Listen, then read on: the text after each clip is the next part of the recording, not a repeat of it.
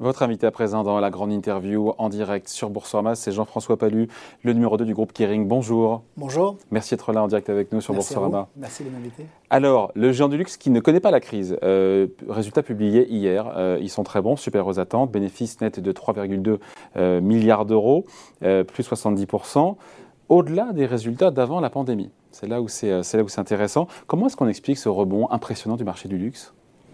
Écoutez, d'abord, le, marché du luxe en, général euh, a été euh, plutôt bien traité dans ces deux dernières années, a bien fonctionné et en plus, euh, Kering et ses marques ont été particulièrement performantes en 2021 avec toutes les marques qui ont, été au-delà de leur vente de 2019. Et effectivement, comme vous l'avez dit, on a battu notre, résultat. En réussissant à conquérir de nouveaux clients tout à fait. C'est ça le... C'est effectivement euh, la, la ré- la réussite de, de nos marques, c'est sur euh, les nouveaux clients d'une part, et aussi sur euh, les clients locaux, puisque une des conséquences de, de la pandémie a été euh, de moins voyager. Exactement. Et donc, Et euh, on a eu moins de touristes euh, qui ont visité euh, nos, nos magasins. Et donc, on a été obligé de se concentrer sur les clients locaux avec un succès tout à fait mérité. Et donc, effectivement, on a compensé l'absence de tourisme, et plus que compensé, puisqu'on a dépassé nos niveaux de 2019. Ouais. Donc plus de jeunes et pour les, pour les plus âgés donc, qui, ont, qui ont moins voyagé, c'est ça, ils ont reporté finalement leur, euh, le fait de ne pas voyager en allant, en s'achetant des biens de luxe, c'est Tout ça à le- fait. Euh, on a eu un report de ce qu'on appelle le luxe expérientiel vers euh, le luxe euh, des objets et, et pour le, le grand bonheur de, de nos marques. Est-ce que c'est le rebond de, de votre marque phare Gucci qui permet aujourd'hui d'afficher une, une aussi forte croissance ou pas seulement? Bah, c'est les deux, c'est-à-dire que Gucci a connu une très forte croissance et euh, donc là aussi euh, marqué par euh, de très belles performances, euh, que ce soit aux États-Unis ou en, Chine. Et Gucci, c'est le fer de lance de notre groupe. Et donc, euh, il, a, permis aux autres marques euh, de bénéficier de, ses propres avancées. Un Gucci, c'est une marque ultra créative, qui a une très forte influence sur le marché du luxe. Et, toutes ces innovations bénéficient à nos marques plus petites et plus jeunes. Et donc, tout ça pour euh, notre plus grand bonheur. Tous les indicateurs, en tout cas beaucoup, sont, sont dans le vert aujourd'hui, Jean-François Palu. Après, la marge opérationnelle, je regarder un petit peu de, je parle sous votre contrôle, hein, de Gucci, 38% en 2021, n'a pas retrouvé, pour le coup, son niveau de 2019. C'est bien ça qui était de, de 41%. Je me suis dit, mais pour quelle raison? Parce qu'on a investi. Ah. On investit beaucoup euh, sur. Les dépenses en marketing, c'est ça? En Ah, marketing. c'était l'année du centenaire de la marque, c'est ça? Tout à fait, Ah. euh, le centenaire de la marque. Donc, euh, Heureusement, c'est pas tous les ans. c'est sûr. Et, euh, mais pour nous, si vous voulez, c'est- important. Donc, on a euh, tout, tout l'objectif sur, sur nos marques, c'est de, de combiner euh, l'héritage et l'innovation. De, de- et, donc, on investit pour, pour préparer ce futur. euh, et euh, on investit pour agrandir les magasins. On investit aussi pour euh, transformer euh, nos, nos- nos ventes directes, pour euh, augmenter la pénétration de- du e-commerce. Ouais. Et donc, ça pèse sur le résultat. Mais en valeur, on a quand même dépassé notre record de 5 milliards d'euros Ouais. de résultat opérationnel. Et donc, vous êtes confiant dans le fait de, voilà, de, qu'en 2022, cette dynamique va se poursuivre? Tout à Les fait. vents sont toujours favorables? Les vents sont toujours favorables. Encore une fois, euh, ils sont favorables pour le luxe en général et pour nos marques en particulier. Elles sont, elles n'ont jamais été aussi désirables, aussi créatives. Elles, comme je vous l'ai dit, elles allient cette tradition, cette capacité de, de disruption. Tradition et modernité. Exactement, tradition et modernité, tout à fait. Et euh, dans le luxe, c'est vraiment important. Euh, et donc, euh, on explore de nouveaux territoires, on a des capacités de- de- d'expansion à la fois géographique, euh, sur de nouveaux magasins, par l'Internet, etc. Et donc, on est absolument confiant dans notre capacité pour 2022 et la suite. Malgré les risques, notamment, on pense aux risques, aux risques géopolitiques. On a évidemment la Russie, on l'a évoqué juste avant. On a les tensions aussi entre la Chine et les États-Unis qui, qui- qui persistent. On a cette remontée des taux d'intérêt, ce qui est vrai aussi, euh, euh, sur fond euh, d'inflation qui est plus fort. Tous ces risques, encore une fois, qui pèsent sur, sur l'économie mondiale. et aussi sur le luxe, le luxe, est-ce que c'est voilà, c'est des risques que vous avez en tête ou on les écarte ou on se dit malgré tout attention, euh, point de bien- vigilance Bien sûr, on a, on a tous ces risques en tête. Euh, ce qu'on se, Mais vu, pas, mais ils n'entravent pas pour vous la croissance Non, parce que d'abord, on a vu dans le passé que, que le luxe traversait les crises de façon plutôt agréable hein, ou plutôt moins euh, difficile que, que certains autres secteurs. Et en plus, nous, on se prépare à être plus agile, plus localement implanté, en sorte que ce qui peut être un problème dans, un endroit, dans un autre endroit, va être un atout. Et donc globalement, c'est quelque chose dont on a l'habitude. Et pour l'instant, on est vigilant, bien sûr, mais on est très confiant. Et le risque d'une Chine qui pourrait un peu se refermer au reste du monde, ça aussi, ça c'est un vrai risque pour, le, pour, pour un groupe de luxe. Ce qui se passe en Chine, ou pas d'ailleurs. Ça, ou pas. C'est ça amène des, des, façons différentes d'opérer. Quel est le poids d'air de la Chine? On peut, on peut, calculer le poids de la Chine aujourd'hui Oui, pour, pour, nous, c'est un poids qui est de l'ordre de 27% du chiffre d'affaires. De l'ordre de 27%, c'est précis. oui, et, euh, mais euh, euh, c'est important, la Chine, et, et, les Chinois en général. Et, et, donc, comme je vous le disais, il faut tenir compte de, des changements qui sont en train de s'opérer et de cette capacité du marché intérieur chinois à créer ses propres futuristiques à l'intérieur du territoire. Par exemple, euh, il y a cette île de Hainan qui développe euh, un, marché euh, incroyable où beaucoup de, touristes chinois vont passer des vacances et, et dépensent dans les produits de luxe. Donc il y a vraiment en Chine un potentiel incroyable à l'intérieur de la Chine pour développer nos activités. Euh, on parlait rapidement d'Internet. Quelle est la part des clients qui achètent des produits euh, euh, sur Internet sans passer par la case magasin? On a, des chiffres, j'imagine, là-dessus? Oui. Ou est-ce qu'il y a toujours...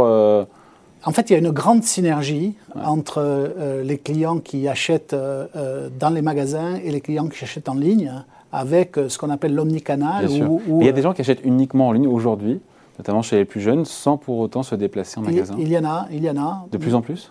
De plus en plus, et, c'est quelque chose sur lequel on a développé des approches spécifiques euh, pour à la fois euh, capter ses clients et aussi les, rendre plus loyaux, plus, plus euh, les, leur faire répéter des, des, visites et augmenter leur taux de conversion. Bon, donc vous avez cette conviction, Jean-François Palu, que le, le luxe va continuer à attirer de nouveaux clients? Pour vous, c'est le sens. Après, en quoi il s'est transformé? Il s'est transformé depuis deux ans, depuis la, pandémie, cette crise sanitaire. En quoi justement le marché du luxe a changé de, visage? Est-ce que quoi Est-ce que c'est l'expérience client qui n'est plus la même? C'est qu'est-ce qui a changé pour vous? Je, pense que on, l'a évoqué, les, le, le, poids des touristes a évidemment changé. Donc ça, ça nous a obligés à, à développer beaucoup la, relation avec euh, les clientèles locales. Euh, à, approfondir ce, lien avec, avec, nos clients, euh, à le personnaliser. Euh, on a parlé aussi de la pénétration du e-commerce et des ventes à distance qui sont très importantes, mais là aussi avec la nécessité pour une marque de luxe de, développer une expérience spécifique pour avoir un très haut niveau d'exigence. je pense aussi que à l'intérieur, on a été obligé, nous, de, de, de, de faire preuve d'agilité pour euh, modifier un peu nos dispositifs, que ce soit la logistique euh, ou euh, les, prix, etc., pour s'ajuster. Mm. Et puis aussi nos façons de travailler. La relation avec les collaborateurs, il y a des, gens qu'on n'a pas vus en face à face depuis deux ans, donc toute la communication interne a dû s'adapter. Vous parliez à l'instant des hausses de prix, Jean-François Palus, ça tombe bien parce que je voulais vous interroger là-dessus. J'ai vu que LVMH a fait des hausses de prix qui ont été annoncées sur ses sacs en 2022, donc cette année. Est-ce qu'on va assister aussi chez Kering, euh, au global, voilà, des augmentations de prix aussi. Bah. Comme ça arrive peut-être tous les ans aussi, d'ailleurs, soit dit en passant. Effectivement, c'est un phénomène qui, Vous les avez augmentés, notamment chez, je pense chez Gucci en 2020, 2021 Tout à fait, on les, on les augmente. Euh, on ne le dit pas ça, mais... C'est vrai Non, non, c'est un secret de fabrication, on va dire. Mais euh, on, l'augmente au début de chaque saison. On, est susceptible d'augmenter nos prix. C'est quelque chose qui est, assez euh, habituel. À un chiffre, à deux chiffres euh Ça dépend en fait des pays et ça dépend des catégories de produits. Donc c'est assez variable. Et on s'ajuste effectivement. On, regarde, comme toute entreprise, ce que fait les confrères et, on s'ajuste en fonction de ça. les pays aussi. comme on disait tout à l'heure, quand il y avait beaucoup de tourisme, une des raisons de, l'achat des touristes chinois en Europe, c'était que le différentiel de prix était favorable. Maintenant qu'il y a moins de touristes, on a moins besoin d'avoir ce levier-là. Donc on s'ajuste, c'est quelque chose qui est permanent. Et que fait toute l'industrie Tout à fait. Et alors en plus, on a un autre levier qui est là plus euh, structurel et fondamental, qui est l'élévation de la marque, qui permet dans l'architecture de la collection de pousser des produits qui sont plus haut de gamme et qui font monter le prix moyen. Est-ce que ce pricing power, euh, ça va au-delà de Kering Est-ce que ce pricing power, est-ce qu'il est sans limite? Autrement dit, est-ce que voilà, est-ce que, est-ce que vous savez ou pas à partir de quel moment, eh ben, euh, euh, des hausses de prix sont telles que les consommateurs ne suivront plus, ou est-ce qu'on y va à tâtons au fur et à mesure et on voit comment, ou est-ce qu'on n'a pas, de, on ne sait pas En fait, nos marques ont ce, potentiel de, de créer, de, de de susciter le désir et l'envie qui fait qu'on ne sait pas jusqu'où ça peut aller. C'est nos clients qui vont nous le dire. Et jusqu'à présent, on n'a jamais touché la limite. Donc exempté, on ne sait pas. On sera ex post. Exactement. Bon. Euh, mais c'est aussi, encore une fois, ce n'est pas juste pour monter les prix, c'est parce que aussi vous passez vos coûts, les matériaux, enfin les matières premières, euh, je sais pas moi, les coûts de transport. Donc toutes vos hausses de coûts, vous les passez aux clients Ce que beaucoup de gens font dans beaucoup d'industries d'ailleurs, en passant. C'est pas pour, pour augmenter ses prix, il faut le mériter. Et donc, pour le mériter, il faut apporter de la créativité, de la qualité, toujours renforcée.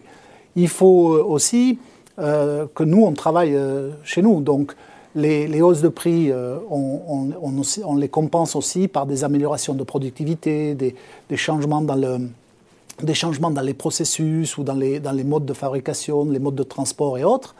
Et également, sur une légitimité que l'on apporte à travers nos engagements euh, en termes de responsabilité sociale et environnementale. Donc, tout ça fait qu'effectivement, on n'est pas inquiet pour euh, nos marges, même si, comme vous venez de le dire, euh, nos, coûts de, des facteurs de production augmentent. Lesquels, en l'occurrence, il faut être précis Qu'est-ce qui coûte plus cher aujourd'hui dans vos intrants aujourd'hui? Le transport a beaucoup, a, beaucoup augmenté, donc là aussi on fait des efforts, mais, mais c'est vrai que les coûts de transport ont été significativement accrus. Euh, on a aussi une, augmentation de certaines matières premières, surtout que nous, nous les, nous les voulons euh, euh, vraiment sustainable, durable. Et donc, c'est quelque chose qui, pour nous, est important. Un petit mot, Jean-François Palu. Qu'est-ce que vous répondez aux investisseurs? C'est un truc qui revient quand même en boucle. Je me suis documenté avant de préparer cet entretien. J'entends souvent, oui, oui, Kering est trop dépendant de la marque Gucci. Vous êtes de l'entendre, je ne suis pas le premier à vous le dire. Qu'est-ce qu'on répond à ça? Parce qu'on donne les chiffres, je crois que c'est plus de la moitié du chiffre d'affaires. Et en marge opérationnelle, c'est quoi 60% C'est un, résultat, oui, oui, c'est un peu Vous l'entendez cette critique ou pas? Nous, on est très content que Gucci soit encore une fois le fer de lance de notre groupe. C'est pour nous euh, euh, le, majeur. C'est d'ailleurs pour ça qu'on est, quand euh, longtemps, il y, a, il y, a, plus de 20 ans maintenant, c'est pour ça qu'on est allé dans le luxe, parce qu'on voulait avoir une plateforme qui nous permette à la fois d'assurer la croissance et d'assurer la croissance de marques plus jeunes, plus petites, et pour faire bénéficier ces marques-là, Saint-Laurent, Boucheron, des, C'est la locomotive, c'est ça C'est la locomotive. Ça entraîne tout le reste. Et donc, les tests que l'on peut faire dans, le Web 3.0, dans, dans, l'Internet, on commence par Gucci. Et si ça marche chez Gucci, on l'applique euh, chez Balenciaga. Exactement. Bon, il y a une phrase qui était sortie hier lors de la conférence de presse, je crois, par François-Henri Pinault. Euh, il est certain que des acquisitions pourraient avoir sens dans un avenir proche. Moi, ce qui m'intéresse, c'est avenir proche. C'est quoi avenir proche? C'est 2022 Avenir proche, c'est quoi? Vous savez, c'est la géométrie variable. Ça, le, hein. le luxe, c'est un métier du temps long. Oui, mais là, on, a entendu, on a entendu avenir proche. Mais oui, mais l'avenir proche, euh, il faut, nous, il faut qu'on fasse preuve de, de trois qualités indispensables sur euh, le M&A. La lucidité, la patience et la réactivité. Lucidité, d'abord pour dire que on n'en a pas besoin de la d'une acquisition. On a ce qu'il faut. Même pour réduire un peu le poids de Gucci ou de Saint-Kering. encore une fois, on a, nous, on s'en satisfait tout à fait, et même plus que, vraiment. C'est ce que j'en crois. Exactement. Et euh, donc, on a ce qu'il faut pour produire de la croissance. En revanche, on en a envie parce qu'on est des entrepreneurs, parce qu'on a des idées. Donc vous êtes en alerte, à la fin. Exactement. Donc, euh, mais justement, on est en alerte, on a des, des, des, des, cibles euh, dans, ah. le, dans, le, radar, ah. mais il faut qu'on soit patient. Parce que d'abord, on parle de cibles de luxe. Donc, euh, par définition, le luxe, c'est rare. Ce qui est rare est cher. Aussi, c'est vrai. Vous savez ça. Mais oui, oui, tout à fait. Mais le plus souvent, ce sont des cibles contrôlées. Donc, par des groupes familiaux. Par des groupes familiaux et donc la décision va dépendre d'une personne. Hmm. Et donc il faut qu'on attende. Et qu'on attende que la bonne occasion se présente au bon prix et dans les bonnes conditions. Hmm. Mais ça serait une acquisition majeure, on comprend bien ça, structurante. Oui. Alors, on est, encore une fois, on est réactif. On est réactif parce que, et d'ailleurs, on l'a montré l'année dernière avec l'acquisition de Lindbergh, qui est une belle acquisition, mais pas structurante, euh, notamment en termes de taille. En revanche, elle nous permet, sur un marché particulier, les lunettes, de, gagner des clientèles supplémentaires, de compléter notre, notre gamme de produits, d'élever euh, le, niveau de nos produits. Et donc, euh, c'est des choses qu'on est tout à fait capable de faire. Bon, donc j'imagine que les cibles ont été, ont été identifiées. Le Suisse Richemont, ça vous, ça vous parle, évidemment ces quartiers. Ça pourrait en être une, je mets tout ça au conditionnel, ça pourrait en être une cible? Euh, le, groupe Richemont a des marques fantastiques, euh, très très belles, ils sont dans, des, dans des domaines où on est, on est moins présent. S'il y avait une opportunité, vous seriez prêt à la saisir C'est évident qu'on on, ferait l'effort oui, pour, pour les saisir, oui, c'est sûr. Bon. Euh, un petit mot de l'action Kering. On est, on est sur Boursorama, qui est un produit de luxe. 670 hein. euros au moment où on se parle. Et, je ne dis pas que c'est voulu, mais est-ce qu'on peut imaginer une division du nominal pour la rendre peut-être euh, plus accessible à l'investisseur individuel, euh, des splits comme on a pu en voir sur Apple ou d'autres, euh, ou pas du tout? Ce n'est pas un sujet pour vous? Écoutez, nous, on est très pragmatique et, on est très attentif à conserver une base d'investisseurs individuels qui sont effectivement assez sensibles au prix de l'action. Euh, vous l'avez dit, euh, on est un groupe de luxe et donc il n'est pas incongru que le prix de notre action soit élevé.